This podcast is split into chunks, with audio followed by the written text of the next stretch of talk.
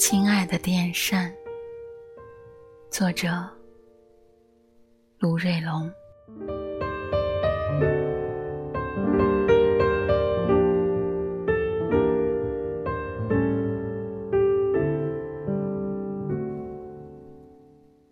我把插头从插座上拔下来，然后我静静的看着他。他站在地板上，咕咕的，嘟嘟的，像个依依的就要远行的孩子。我坐在沙发上，巴巴的，怯怯的，像个举起酒杯又放下的故人。我们相对无语。无从阻止的离别，像一双十指紧扣又松开了的手。我暗暗的摁住心底的波澜，让它回到最初的风平浪静。稍后，我会用一只足够大的黑色塑料袋把它包起来。至于房间内某个干净的角落，他将独自度过一场冬眠。不过，就算下雪后，有着冰冷的日子里，我也会想到他。炎热的日子过去了，我不能。忘记他旧时的好。来年的夏天，我会打开塑料袋，拆开它，给它洗澡、吹抹。这些，我不会借助一些精巧的工具和方式。我要亲自动手。我要用我触摸的。灼灼的亲爱，唤醒他的憨憨的沉睡。它是一台电扇，它名叫远东。买它的时候是去年初夏，那时因为乡村振兴，我被单位抽派到一个。叫门前的村里去驻村，因为舍不得装空调，我就去超市里花了九十九元钱买来了它。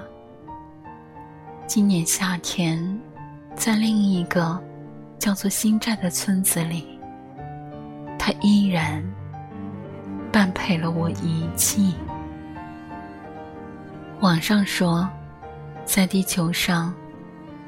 两个人相遇的概率是零点零零四八七，相识相知的概率只有十亿分之三。可信或者不可信，至少表明了珍惜、珍贵。那么人与物呢？我想，大抵也如此吧。他至少陪我走过了两个村子，那些严挚而又暗淡无光的日子里，他看见过我的许多不为人知的不堪与狼狈。只有他知道，我的泪水其实刚好将祸于汗水，心一样鼓鼓的。潺潺的，淌过漫长的白天与黑夜。我的文字里，爱意常常不是秘密。我想，这或者不是不知觉，它更可能是心里的欢喜。一生那么短。怎么来得及去恨，我想让爱意成为主题，永恒的主题。它那么博大，那么宽泛，那么深邃而又高远。如果，如果这个人世被爱意的海洋覆盖，那么，我想，其实我们不用逃生。因为爱意本身，就是最大的诺亚方舟。在纸上建筑，我不可能与细碎卑微的日常割裂开来。它是我的底色与滥觞。如果宏大，我愿意把它当作宫殿。柴扉又如何呢？它也是我胼手抵足的安生的窝啊，还是忍不住，还是爱啊，简简单单的就包装完毕了。最后，我深情而庄严的对他说：“亲爱的电扇。”来年见啊！